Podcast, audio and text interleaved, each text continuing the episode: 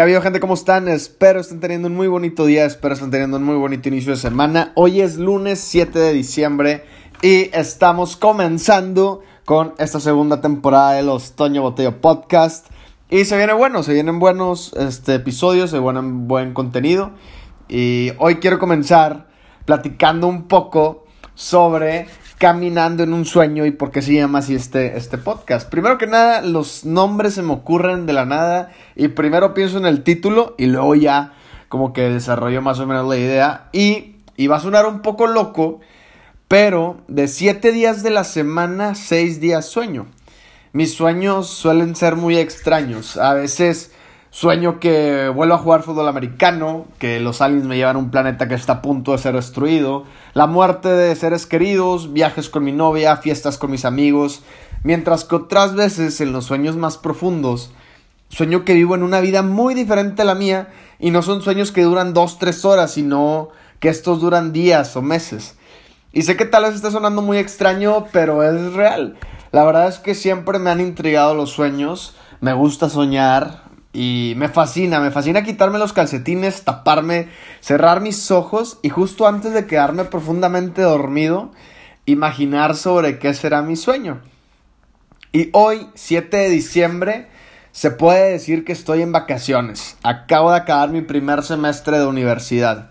Y esto me puso a pensar sobre mis sueños. ¿Qué sueños he tenido? ¿Cuáles he logrado?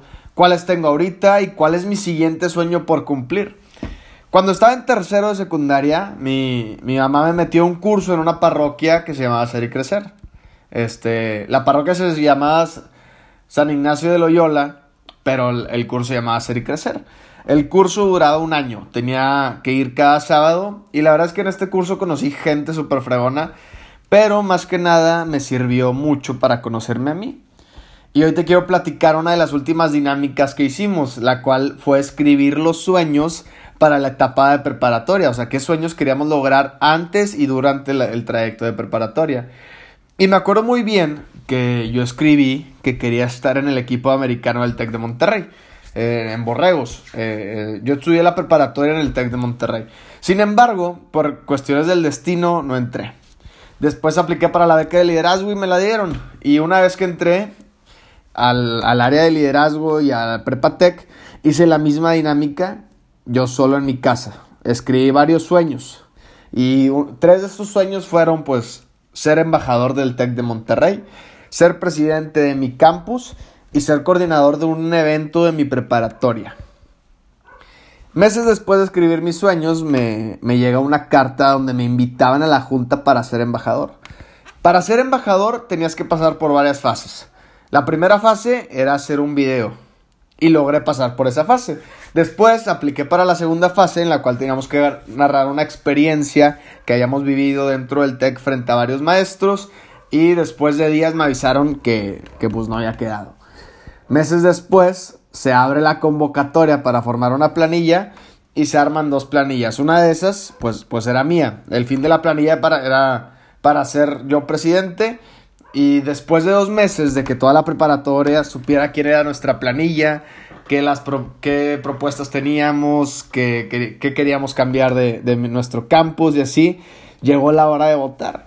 Y estuvo feo, o sea, perdimos, perdimos bien feo, perdimos por 300 votos. Y otra vez, meses después de haber perdido, me llega una segunda carta, donde pues no sé, por un milagro me vuelven a invitar para postularme para ser embajador del TEC por última vez. Y fue el mismo proceso. Y fue igual. La primera etapa la pasé y la segunda etapa no la logré pasar. Semanas pasan y por azares del destino me invitan a postularme como coordinador de dinámicas para dos eventos. Desafortunadamente ninguno de esos dos eventos quedé. Después me invitan a postularme para coordinador de un evento de la preparatoria y tampoco quedé.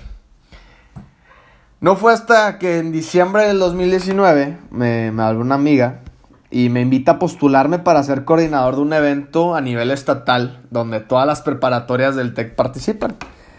Ya, pues ya me habían rechazado más de cinco veces y una vez más que lo intentara no iba a suceder absolutamente nada. Y fue así como me preparé, fui a la entrevista y ¡pum! Me dieron el puesto. Dirigí un evento a nivel estatal con un equipo sumamente increíble. Estuvo, yo creo que fue, uno de los, eh, fue una de las experiencias más, más increíbles que he tenido. El equipo que, que armé, que se armó, estuvo, estuvo muy padre. Y lógicamente hubo conflictos por, por tiempos y así, porque está el COVID a punto de empezar, etcétera. Y, y de pasar a ser dos días, pasó un día, hubo problemas, etcétera. Pero el evento salió extremadamente increíble. Y es que esto me puso a pensar que aunque no haya cumplido todos los sueños que, que tuve al iniciar o antes de entrar a preparatoria, ese uno, o sea, ese, ese evento, ese evento que logré dirigir a nivel estatal, para mí en mi corazón y en mi mente valía por 10. Porque tuve que pasar por varias etapas donde me preparé, me mantuve con la mentalidad de campeón, me la tuve que creer y que era capaz de dirigir un evento de esta magnitud. Y, y pues fue algo súper, súper loco, súper interesante, que, que a esto hoy en día, esta etapa que viví, me, me enseñó demasiado. Y me enseñó tres cosas que siempre las voy a tener presentes y te las quiero compartir. Uno es que la vida es cabrona, la, la vida es fea. Este, me gusta mucho esta frase de Rocky Balboa, de la primera, no sé, no, en la película que sale con su hijo, donde dice, no es que tan fuerte puedas pegar, es que tan fuerte la vida te pueda pegar, te pueda tumbar, te pueda dejar en el suelo y tú te puedas levantar y seguir golpeando la vida. Y es que, que la vida es fea, te va a tumbar, o sea, la vida va a querer que estés en el suelo llorando literalmente como un niño que le acaban de quitar su paleta de la mano. La vida no te quiere ver feliz. Pero uno como ser humano tiene que seguir adelante, no rendirse y decidir que aunque la vida te quiera partir la madre, tú le vas a regresar un golpe más fuerte. Y me gusta compararlo con, con, con lo que sucede cuando una persona te está molestando y te le pones de frente. Hay dos sucesos. O las cosas se van a relajar o se van a armar unos buenos madrazos. Donde al final tiene que ganar uno. Y en este caso, entre tú contra la vida, Tienes que ganar tú. Y el segundo aprendizaje que tuve fue que se debe de disfrutar el proceso. El, el, proceso es lo más bonito porque es donde realmente aprendes. Y debes de ser persistente. Hay que ser persistentes ante todo lo que queramos lograr. Nunca nos podemos dar por vencido. Porque al fin y al cabo, si no te das por vencido y eres persistente, las cosas van a salir porque van a salir.